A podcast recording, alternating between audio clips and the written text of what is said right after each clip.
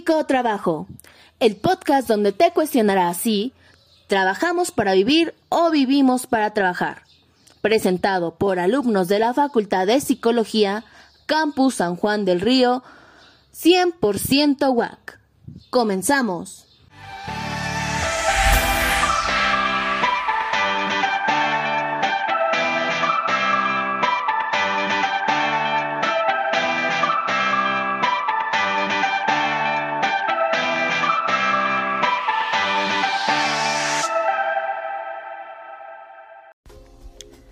Hola, muy buenas a todas y a todos. Sean bienvenidos a este nuevo episodio de Psicotrabajo.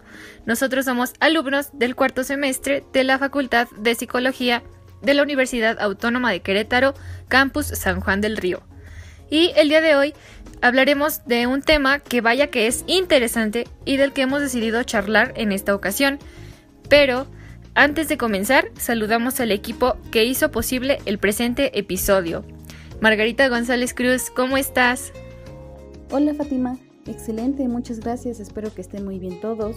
Yo estoy muy contenta de estar aquí, de tener la posibilidad de compartir, de hablar y aprender un poco acerca de este tema tan importante que abordaremos el día de hoy. Bienvenida Margarita, muchas gracias. Y bueno, le saluda su servidora Faticano. También un gusto estar por acá. El tema del día de hoy, de este capítulo, como ya lo has leído, es discriminación laboral. Por supuesto, le mandamos un saludo muy grande a Carla, nuestro oyente más reciente, que nos pide de favor abordemos un poco de lo que es la discriminación laboral, cómo se manifiesta, qué leyes nos protegen y cómo podemos evitarla. Asimismo, saludamos con mucho afecto a nuestro invitado especial. Él es Moisés Rincón López, licenciado en Psicología del Trabajo, egresado de nuestra facultad de la UAC Campus San Juan del Río, que más adelante nos dará respuesta a algunas preguntas que nos surgieron relacionadas con el tema de hoy y que sin duda nos ayudarán a aclarar un poco más el tema y que con su experiencia esperemos nos pueda también ejemplificar lo que es la discriminación laboral y asimismo saber actuar ante su presencia. Así es, licenciado Moy, te agradecemos mucho el acompañarnos es un gran gusto para nosotras el tenerte por primera vez aquí en este programa y pues esperamos que no sea la última. ¿Cómo estás? Hola, ¿qué tal? Muy bien, con mucho gusto de formar parte de este equipo y muy agradecido por la invitación. Esperando que este tema pues sea de utilidad y también sea de interés para todos ustedes. Pues bien, sin más, vamos a comenzar.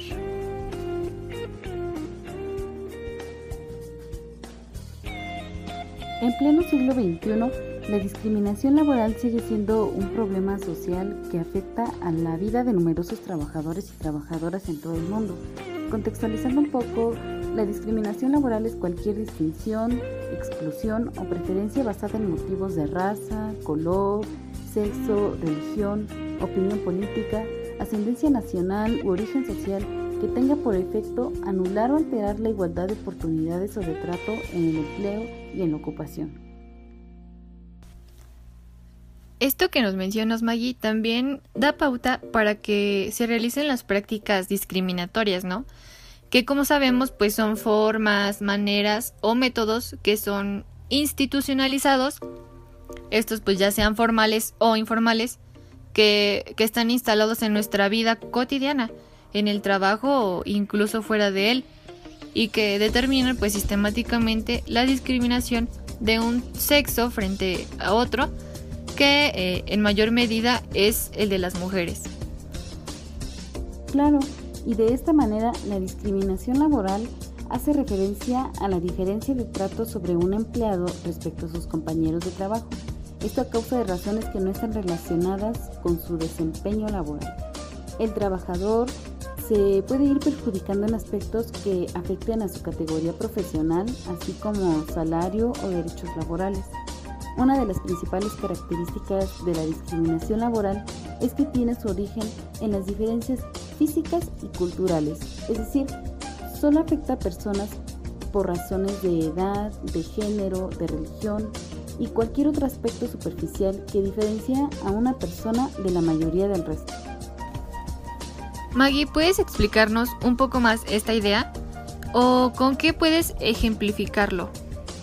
Claro que sí, con mucho gusto vuelvo a repetirlos. Algunos de los principales motivos para la discriminación laboral son la edad. Esta se manifiesta cuando los comportamientos discriminatorios se producen a personas de determinada edad.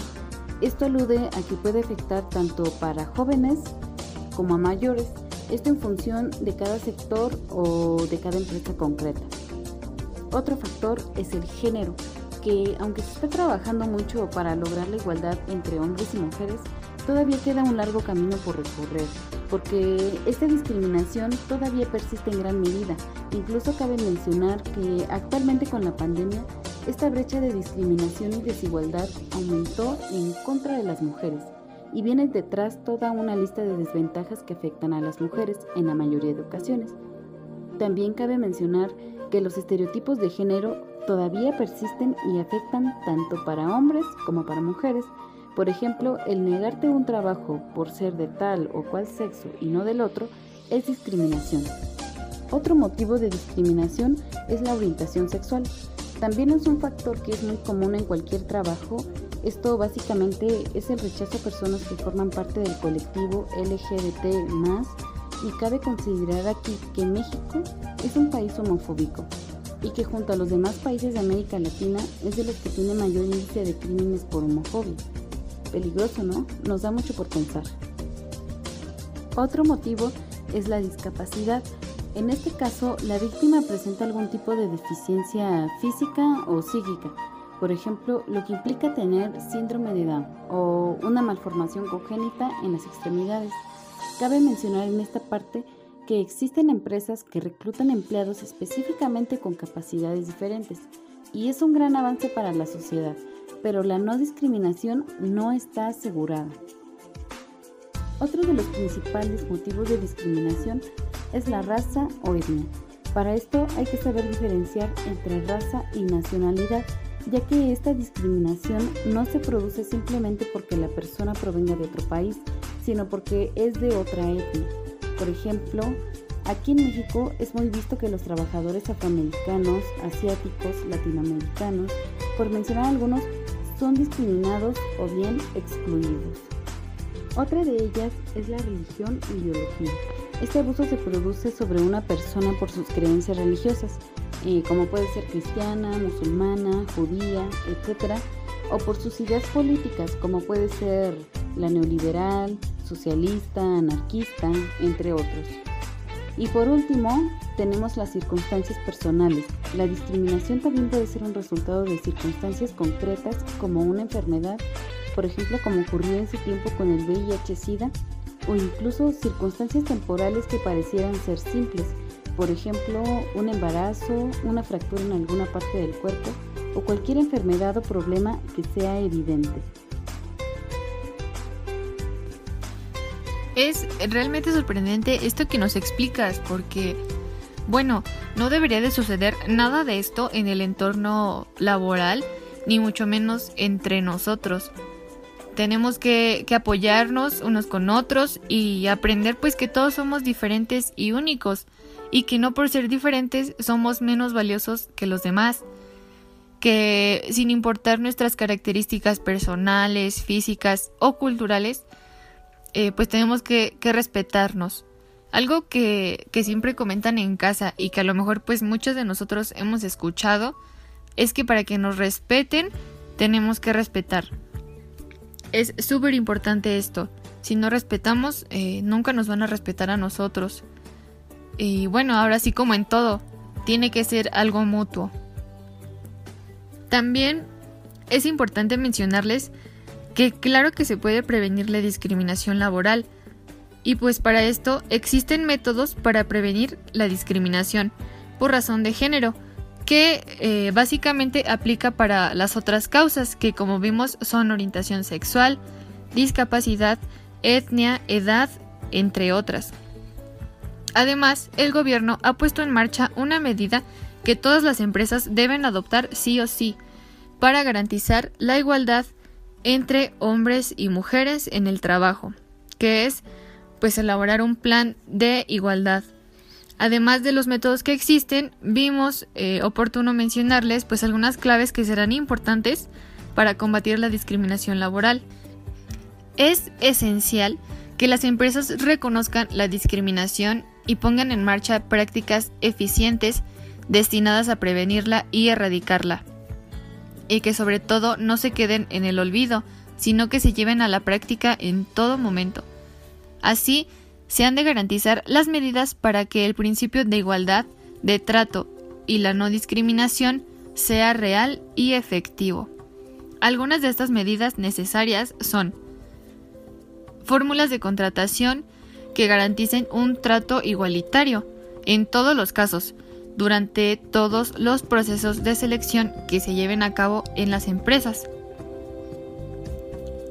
La siguiente pues es romper con estereotipos o prejuicios en cuanto a la imagen o aspecto físico y contratar bajo criterios objetivos de habilidades y competencias, que es lo que realmente importa, no tanto el aspecto eh, físico, como se menciona. También promoción laboral, formación y desarrollo profesional en las mismas condiciones para todos, que sea igualitario. Otra sería compromiso de que las condiciones de trabajo, remuneración o jornada laboral no supongan un trato discriminatorio, muy importante. También pues asegurarse que todos en la empresa conozcan la legislación contra la discriminación y que estén implicados en cumplirla. Muy importante igual. Otra medida sería vigilar las relaciones laborales para prevenir y atajar el acoso laboral, que actualmente se sigue escuchando muchísimo esto del acoso y pues es importante empezar a erradicarlo. Otra sería sensibilizar y cultivar valores multiculturales y fomentar que en el trato entre compañeros pues destaque la tolerancia. De igual manera, emplear siempre un lenguaje antidiscriminatorio muy claro y fomentar la integración. En entornos de alta diversidad e inclusión aumenta el sentido de pertenencia y se define un clima laboral pues más sano y sobre todo más colaborativo. Entonces, estas medidas son esenciales para construir una cultura innovadora en la organización y gracias a la aportación desde distintos ámbitos de ideas, experiencias y visión de las cosas, hay que considerar que ampliando enfoques se genera pues un pensamiento más creativo. Muy interesante lo que nos compartes, Fátima. Si bien sabemos, en muchas empresas no se toman todas las medidas que deberían de considerarse, es por esto que se observan aún muchos casos de discriminación.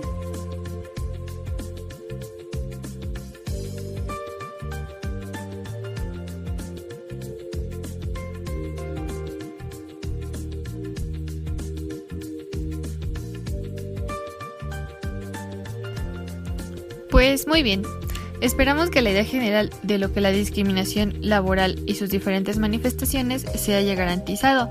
Sin más, es el momento de dar continuación a las preguntas que tenemos preparadas para el licenciado Moisés. Esperamos que tanto para ustedes como para nosotros sirvan para complementar la información. Aquí vamos. Bueno, la primera es, ¿tienes información adicional o bien complementaria sobre el tema que puedas compartirnos? Claro, este fenómeno social se manifiesta en una enorme pluralidad de situaciones y también de formas.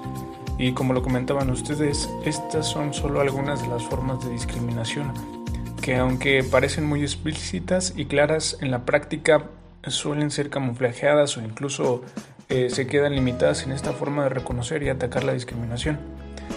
Bueno, para esto agregar que eh, algunos de los procesos en los que están más relacionados los temas de discriminación pues son el desempeño, eh, el desempeño y la promoción, el proceso de reclutamiento, el desarrollo organizacional, al igual entra ahí la cultura y el clima laboral de la organización y que también pues va desde ciertos niveles, desde el carácter individual, desde el grupo o a nivel organizacional.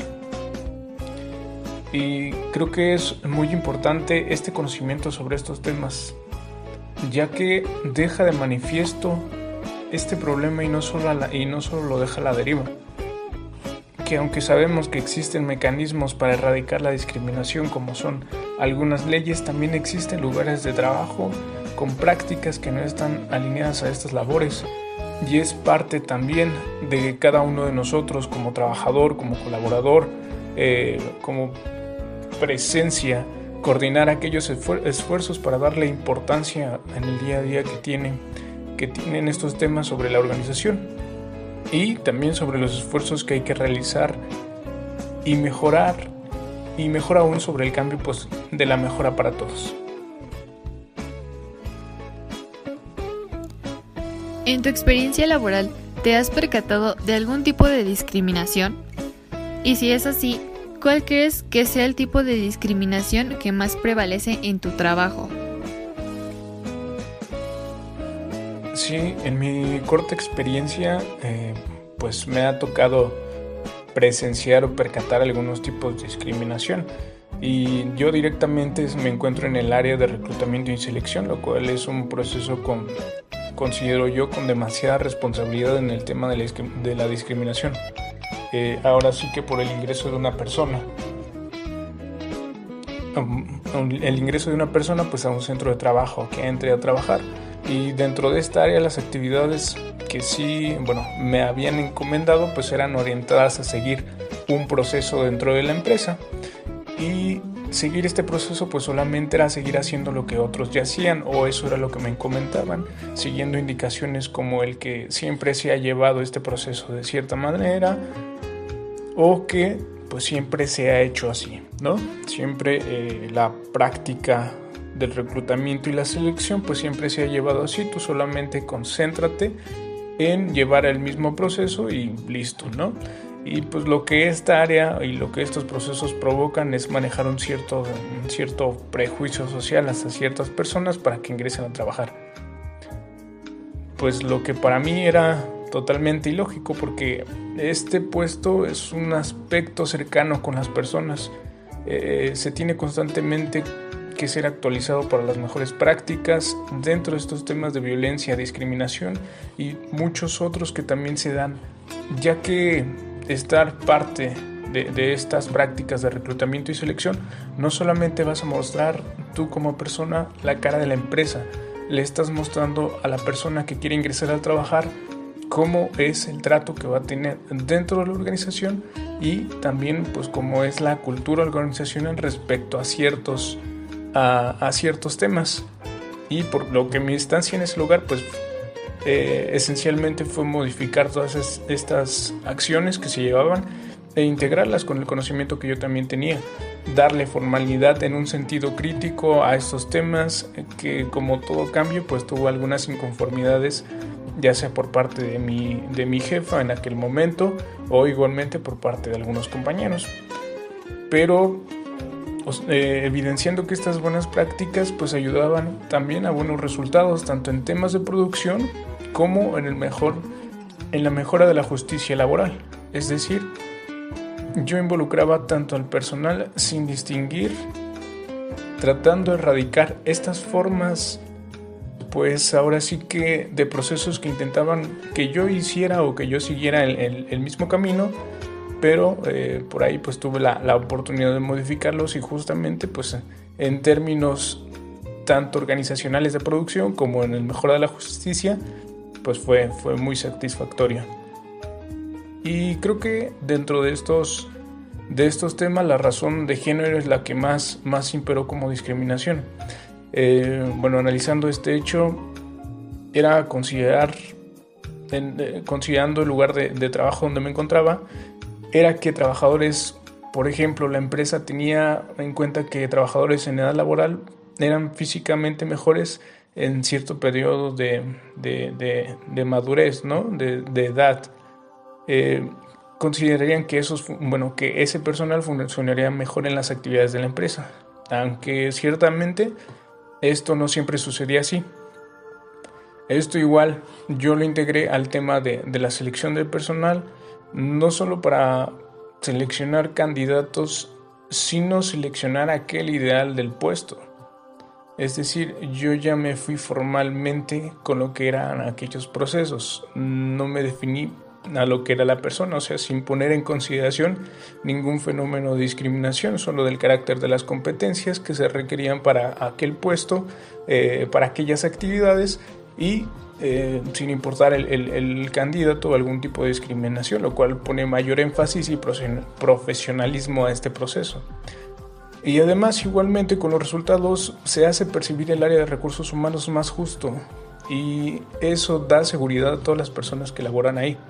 Cuando tú sientes que puedes eh, expresarte laboralmente, tanto en tus actividades como en tu desempeño, y sientes que eso se va a ver recompensado en algún momento, pues estás teniendo buena colaboración por parte de tus compañeros y igualmente eh, siendo apoyándote por la empresa.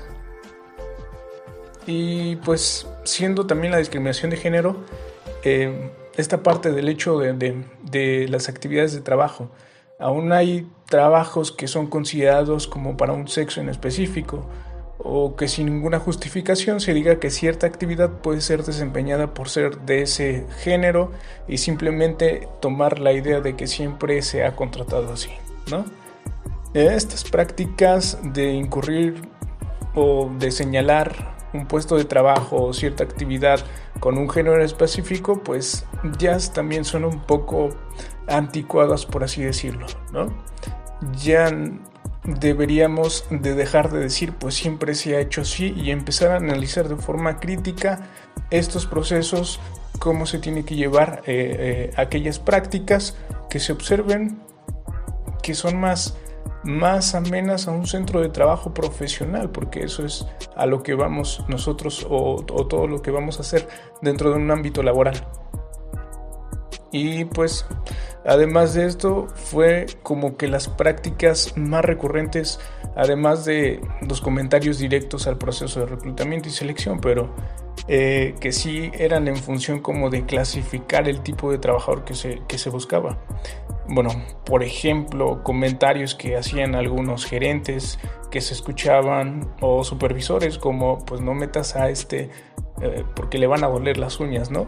O este como que no se ve muy hombre, o incluso el, de quiero que contrates hombres de verdad, no mujercitas. Eh, siendo estos puestos de supervisor o gerencia, es, esos comentarios. Entonces, eso te da una idea de que parte de la autoridad que se tiene en la organización tiene esta cultura de la discriminación.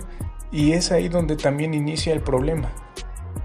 Si no hay una recurrente eh, búsqueda de la información, de comentarios, y se llega a, escuchar eso por parte de un gerente, por parte de una autoridad laboral dentro de, de, una organización, pues eso también te habla, te habla también de la cultura que se tiene sobre estos temas. Y también existen otras más sutiles como son eh, la promoción y el desempeño, por lo cual sí en alguna ocasión también de, esta de, la poca experiencia que tengo, me tocó presenciar la, decisión de algunos puestos gerenciales que de manera prejuiciosa por el hecho de, ser mujer y por cuestiones de la maternidad y embarazos de, una compañera, pues no fue considerada para ascender a otro puesto, en el cual pues era la principal persona en ascender y por el contrario igualmente eh, se llegó a considerar rectificar su desempeño una vez que ella regresara a la, organización por el tema de la maternidad. Entonces, pues estas actividades de ninguna manera son razonables dentro, dentro de un entorno de trabajo y nada razonables dentro de este tema de discriminación. O sea, está atentando hacia el trabajador, hacia su trabajo estable, hacia un trabajo digno. Y bueno, en general la discriminación por la apariencia física y la imagen personal también me tocó, me tocó llevar más de cerca como interactuaba con las personas, si en algún momento eh, mi jefa directa me llegó a, mencionar algunas cuestiones sobre imagen física o apariencia física.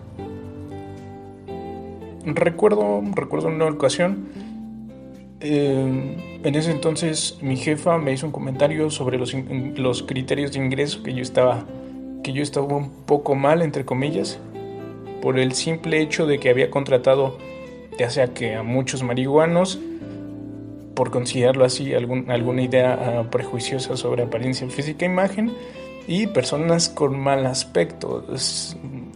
de nueva cuenta algún prejuicio sobre la imagen, eh, ya sea sobre tatuajes o la manera en que se expresaban, situaciones que en general no afectaban en nada su actividad laboral.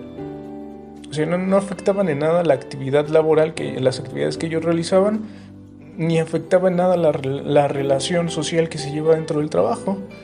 Entonces, no tenía lógica sus argumentos para lo que en verdad se iba a, bueno, a la organización, a, la empresa. No tenía nada de, lineamientos. Y que, más sin en cambio, pues resultaban ser, ser excelentes colaboradores y compañeros. Salvo por estos comentarios. Y es esta forma sutil de discriminación que, que es más directa y pues conlleva crear a través del conocimiento de la discriminación las acciones para erradicarlas en nuestras prácticas profesionales y de verdad enfocarlas en acciones que beneficien a ambas partes. Ya de manera más general, eh, bueno, si todos nos ponemos a examinar cómo ha sido nuestra experiencia laboral, por más, mínima que fuera, pues incluso cuando vamos de compras y vemos a los empleados, a los trabajadores, o visitamos lugares de trabajo, o escuchamos sobre el trabajo de algunos amigos, familiares, pues podríamos darnos cuenta cómo en algún momento de esa experiencia eh, hemos notado cierta discriminación o nos sentimos discriminados. O notamos ciertos aspectos de criterio, de edad, de apariencia, de ideologías que suceden en, trabajos informales y formales. Entonces es una práctica que está, que está imperante. Y ya, es claro que la, que la discriminación existe, eh, que se maneja en, ciertos rumbos con criterios sutiles, eh, que tienen la misma, la misma función y que de manera concreta se siguen transmitiendo a otros colaboradores que si no tienen el criterio lógico para examinar todos esos temas, pues van a seguir haciendo lo que se sigue haciendo siempre. Y es por lo cual, por estas acciones, eh, es muy importante dar a conocer las formas de discriminación, dar la, pauta de la reflexión, dar la información a todo, a todo colaborador para convertir e incluir una parte importante de estos temas, para tener una comprensión en la que cada uno observe su, su actividad laboral en específico a la que o a la cual se vaya a dirigir y puede evidenciar el problema, pero no solo evidenciarlo, también transformar esas prácticas en acciones, en acciones en los centros de trabajo, en planes de trabajo que dejen una justicia para tener un trabajo que de verdad incluya a todos, ¿no? De cierta manera, ser observadores con criterio, profesionales e incluir acciones dentro de nuestras prácticas laborales, cualquiera que fueran, ¿Conoces las leyes que nos defienden de la discriminación laboral? ¿Qué nos puedes compartir de ellas? Sí, conozco, conozco algunas. Eh, bueno, pues la más clara es la, es la, la, que se encuentra en la Ley Federal del Trabajo, que en general pues, nos menciona de manera clara las formas de discriminación laboral que implican pues un cierto delito si es que, fueran corrompidas, si fueran violadas, que bueno, que en general pues fueron las formas que ustedes comentaron al inicio.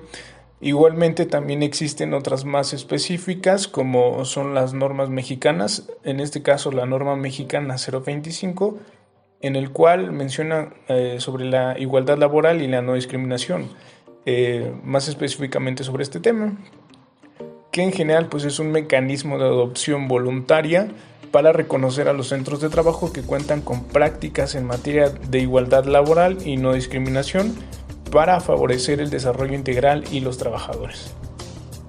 Y también se encuentran algunas otras como son eh, de la Organización Internacional del Trabajo, que conllevan aspectos generales, convenios que respaldan nuevamente las condiciones de no discriminación, como el convenio C111, el convenio sobre la discriminación el empleo y la ocupación.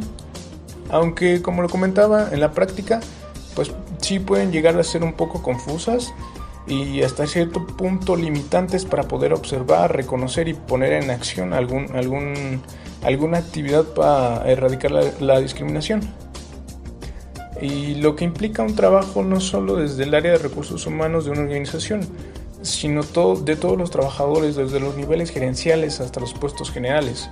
Eh, el deber de conocer estas leyes, los convenios sobre la discriminación y una acción es necesario para complementarlos como parte de, de una organización para que pueda tener un impacto mutuo sobre el trabajador, sobre el centro de trabajo, sobre las actividades y en general sobre la condición de tener un trabajo digno. Y a partir de ello, pues es un trabajo de todos, que tiene como pago la cultura laboral madura sobre la no discriminación, eh, la, búsqueda, la, búsqueda de la realización de un trabajo digno y las prácticas que conlleven a una mejor relación con el entorno laboral. Además de que todo esto ya se ha llevado a un centro de trabajo, eh, sea llevar protocolos fuera del centro de trabajo, da un reflejo de, la sociedad como conocedora de estos temas. ¿Qué consideras que es importante hacer en caso de ser víctima o bien o de observar a víctimas de violencia de cualquier tipo en el trabajo? Bueno, yo consideraría primeramente reconocer que estamos sufriendo algún tipo de violencia. Eh, reconocer estos mecanismos que afectan a nuestra persona en lo laboral sería, sería lo primero. Eh, incluso muchas veces somos víctimas de violencia, y ni siquiera lo consideramos así.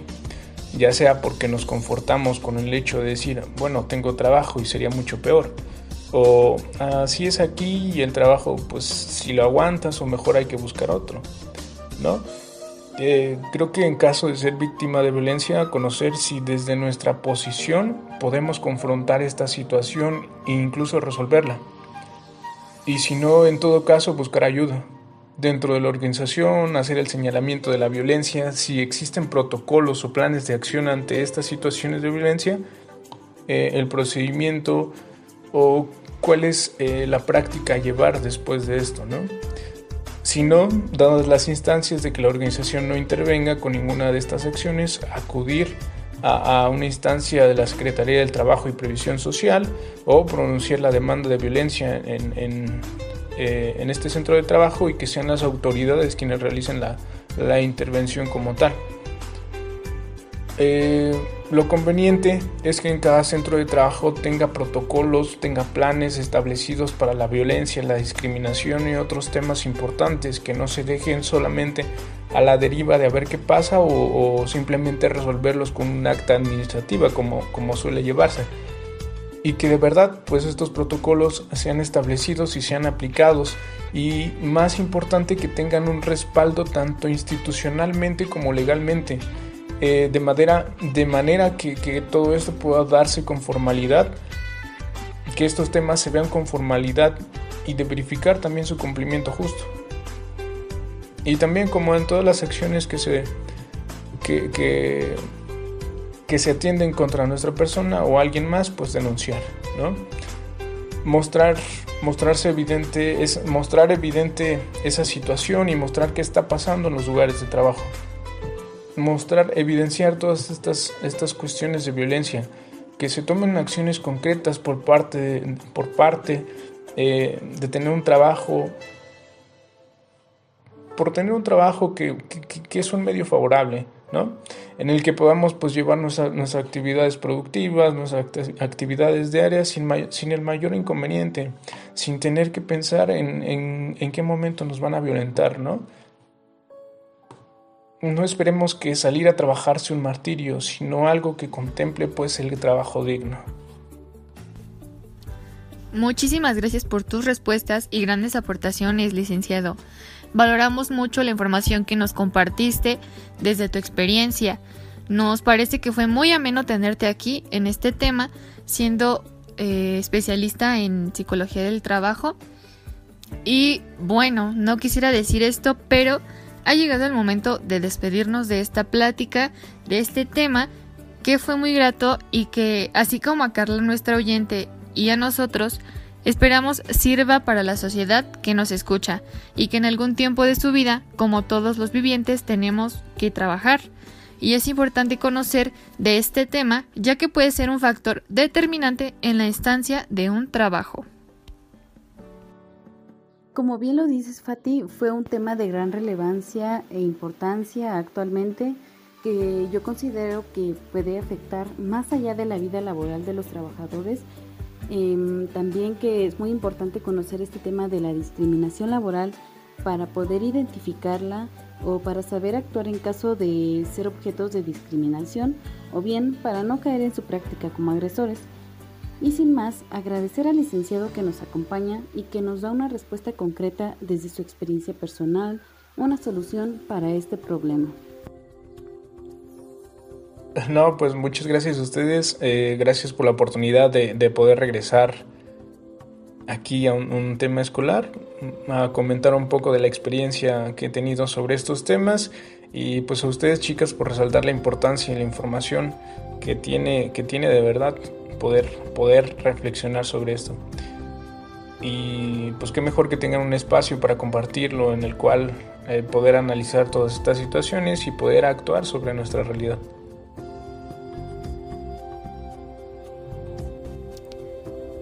Pues bien, sin más que mencionar, hasta aquí este podcast. Muchísimas gracias por haber estado aquí, Margarita y Moisés, eh, como parte de este equipo. Y muchísimas gracias a ustedes, nuestros oyentes. Hasta muy pronto, muchas gracias a todos. Muchas gracias de nuevo y hasta pronto. Nosotros somos Margarita, Moisés y Fátima. Los invitamos a seguir escuchando los podcasts de nuestros compañeros de Psicotrabajo. No olvides compartir este podcast. En el próximo podcast se hablará del tema género y trabajo, a cargo de Mayra Huitrón, donde se retomará cómo es que el género limita el desarrollo e ingreso de las mujeres en el ámbito laboral. No te lo pierdas, hasta pronto.